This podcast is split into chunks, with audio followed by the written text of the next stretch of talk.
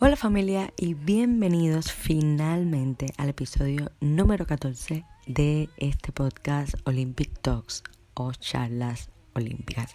Estoy muy contenta de poder regresar a este espacio después de una gran y larga pausa por diferentes situaciones, pero finalmente estamos aquí para hablar de los Juegos Olímpicos de Moscú 80, el cual sufrió el mayor boicot de la historia olímpica. Así que como siempre te digo, agarra una cerveza porque ya comenzamos.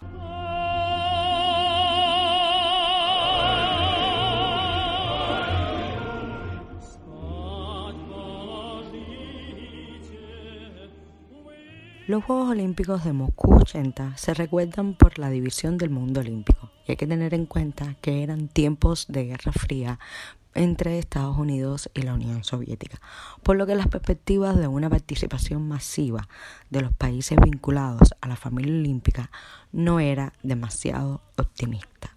Tenemos que tener en cuenta que esta es la primera vez que un país oficialmente comunista acogía los Juegos Olímpicos.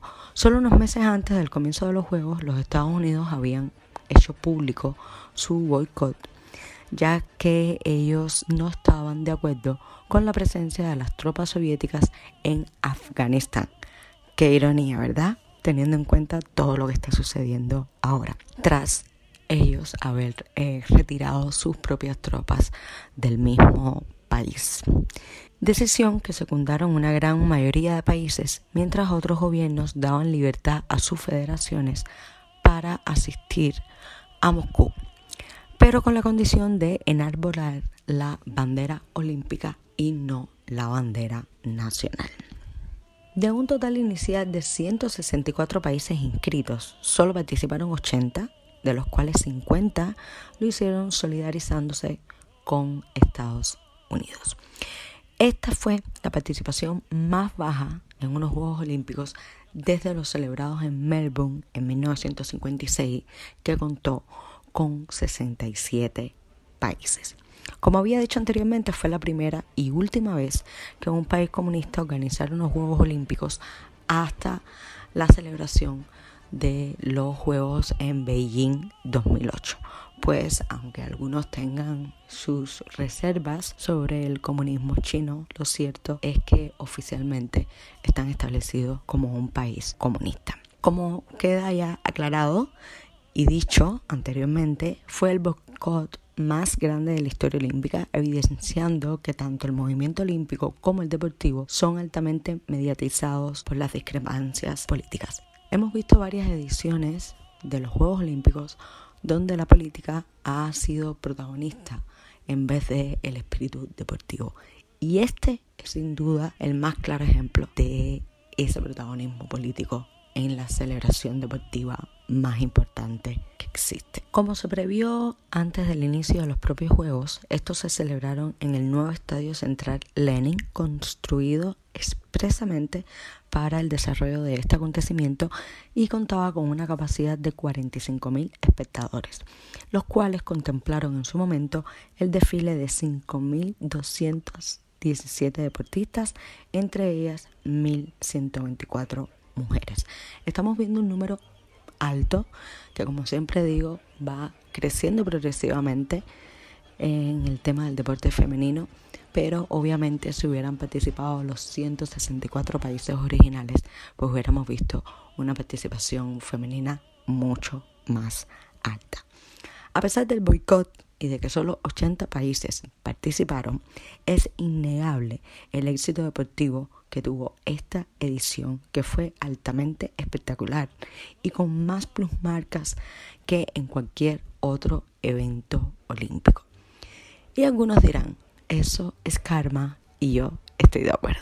Nunca, nunca, nunca, nunca podemos permitir que la política y el deporte se unan. El deporte es una cosa mucho más grande, que va mucho más allá de sentimientos políticos y no deberían estar mezclados, como ha sucedido en esta ocasión y en tantas otras que hemos visto y en otras que nos quedan por ver.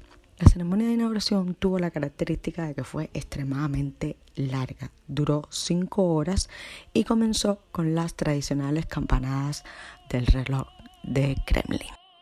En el cómputo total de las medallas ganadas y evidentemente con la ausencia de Estados Unidos que venía reinando la primera posición en los medalleros de las anteriores ediciones, no en todas, pero sí en la gran mayoría de ellas, vamos a tener a la URSS encabezando la lista y yo diría que de manera totalmente lógica y natural, con un total de 195 medallas, seguida de Alemania del Este con 126 y Bulgaria con 41. Los Juegos de Moscú triunfó en lo deportivo, pero sobre todo van a ser recordados por un elemento que apareció por primera vez y de manera oficial en los Juegos de Múnich 72 y estamos hablando de la mascota, el osito Misha, un oso pardo de los bosques de Rusia, el cual le dio vida el diseñador ruso Viktor Chisikov, convirtiéndola en una enseña internacional que acaparó durante muchos años el cariño y la admiración en todos los países del mundo. Esta es la primera vez en la historia del desarrollo de las mascotas de los Juegos Olímpicos que tiene tanta popularidad, pero tanta popularidad que incluso años después del desarrollo de los juegos seguían utilizando la imagen de osito Misha en animados, en merchandising, en millones de cosas para identificar incluso al pueblo ruso. Fue una explosión total la mascota Misha.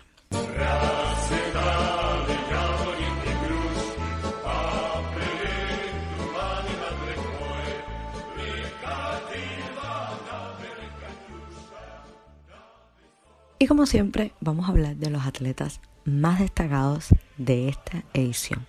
Voy a comenzar por la maratón, la gran prueba reina de los Juegos Olímpicos, la legendaria. Y esta vez estuvo a cargo del atleta de Alemania del Este, Waldemar Sierpinski, que revalidó su título de Montreal 76 al ganar en un agónico final al holandés Gerald que lideraba la prueba hasta el kilómetro 37.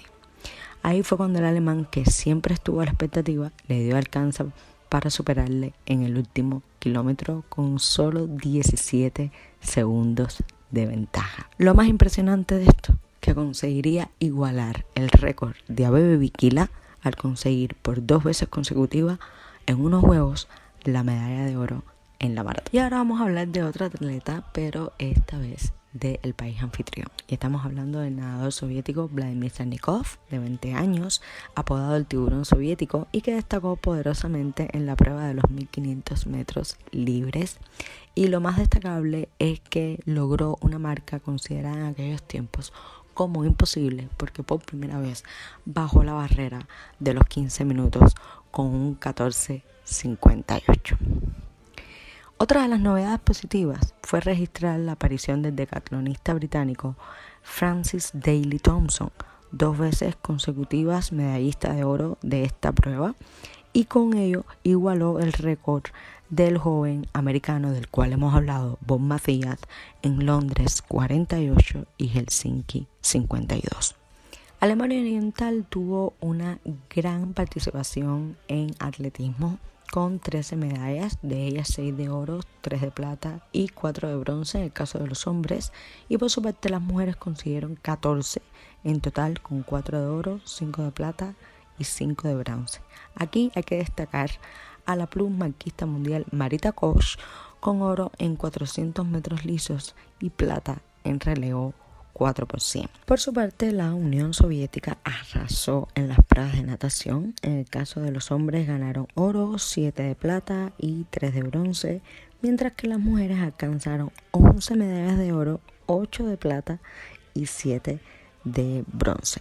El etíope Miruts Shifter ganó el doblete de atletismo en 5.000 y 10.000 metros, emulando las actuaciones de Las Viren en 1972 y 1976. En la competición de salto de longitud, la saltadora soviética Tatiana Kolpakova superó a sus compatriotas y otras competidoras al establecer un nuevo récord olímpico de 7.06. La también soviética Nadia Trashenko consiguió 5.083 puntos en el pentatón femenino y se convirtió en la primera atleta que superara los 5.000 puntos en esta prueba durante una competición olímpica y por supuesto fue campeona. Y para cerrar esta eh, sesión de los atletas, voy a mencionar a dos de mi tierra querida, Cuba. Y voy a empezar por María Caridad Colón, quien se convirtiera en campeona olímpica en la jabalina femenina, estableciendo además un nuevo récord olímpico. Y más importante aún, se convertiría en la primera mujer latinoamericana en ser campeona olímpica en la jabalina. Y voy a cerrar con un grande del boxeo como fue Teófilo Stevenson, quien se convirtió en el primer boxeador en ser tricampeón olímpico en juegos consecutivos en un mismo peso. Recordemos que ya habíamos hablado del húngaro Laszlo Papp, quien fue el primero en ser tricampeón olímpico, pero lo hizo en diferentes categorías, mientras que Stevenson siempre lo logró en la categoría de pesos pesados. En boxeo, Cuba ganaría 6 oros, 2 platas y 2 bronces en esta edición de Moscú 80.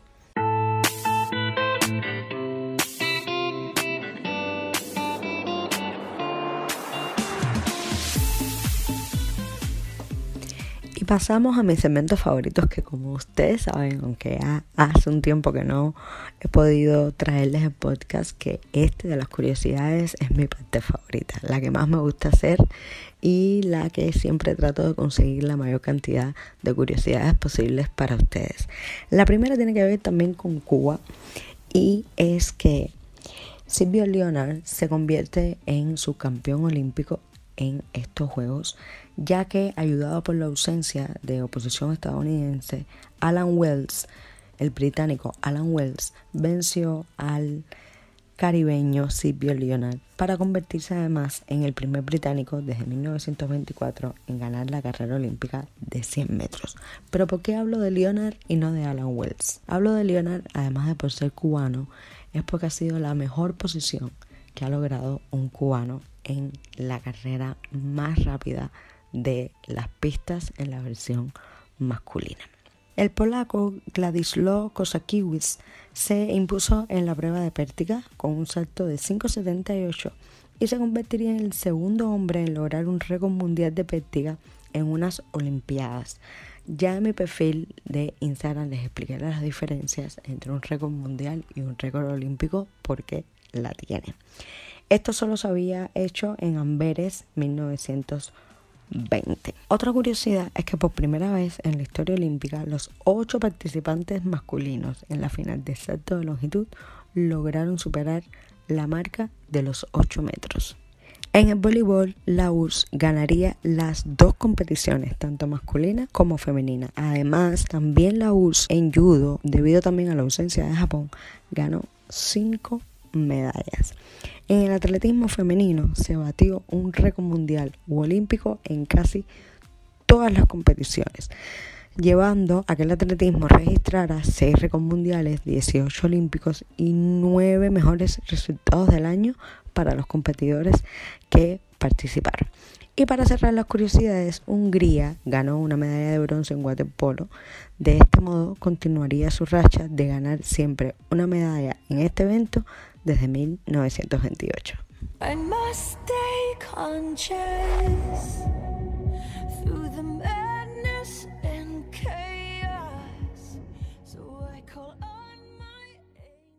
A pesar de los lamentables sucesos relacionados con el boicot a estos Juegos, estas Olimpiadas fueron consideradas un éxito total de organización, de asistencia de público y de resultados deportivos, ya que en ellos se alcanzaron un total de 33 plusmarcas mundiales. Moscú 80 sí pasó a la historia por su gran boicot, pero también por haber sido unos grandes Juegos Olímpicos. Esto ha sido todo por hoy, pero recuerda que desde ahora volvemos a tener una cita semanal. Recuerda que tengo perfil en Instagram y página en Facebook donde siempre, siempre, siempre pongo información adicional relacionada con el episodio de la semana y algunas cosas extras mientras el mundo del deporte se sigue desarrollando. Yo soy Giselle y te mando un beso enorme.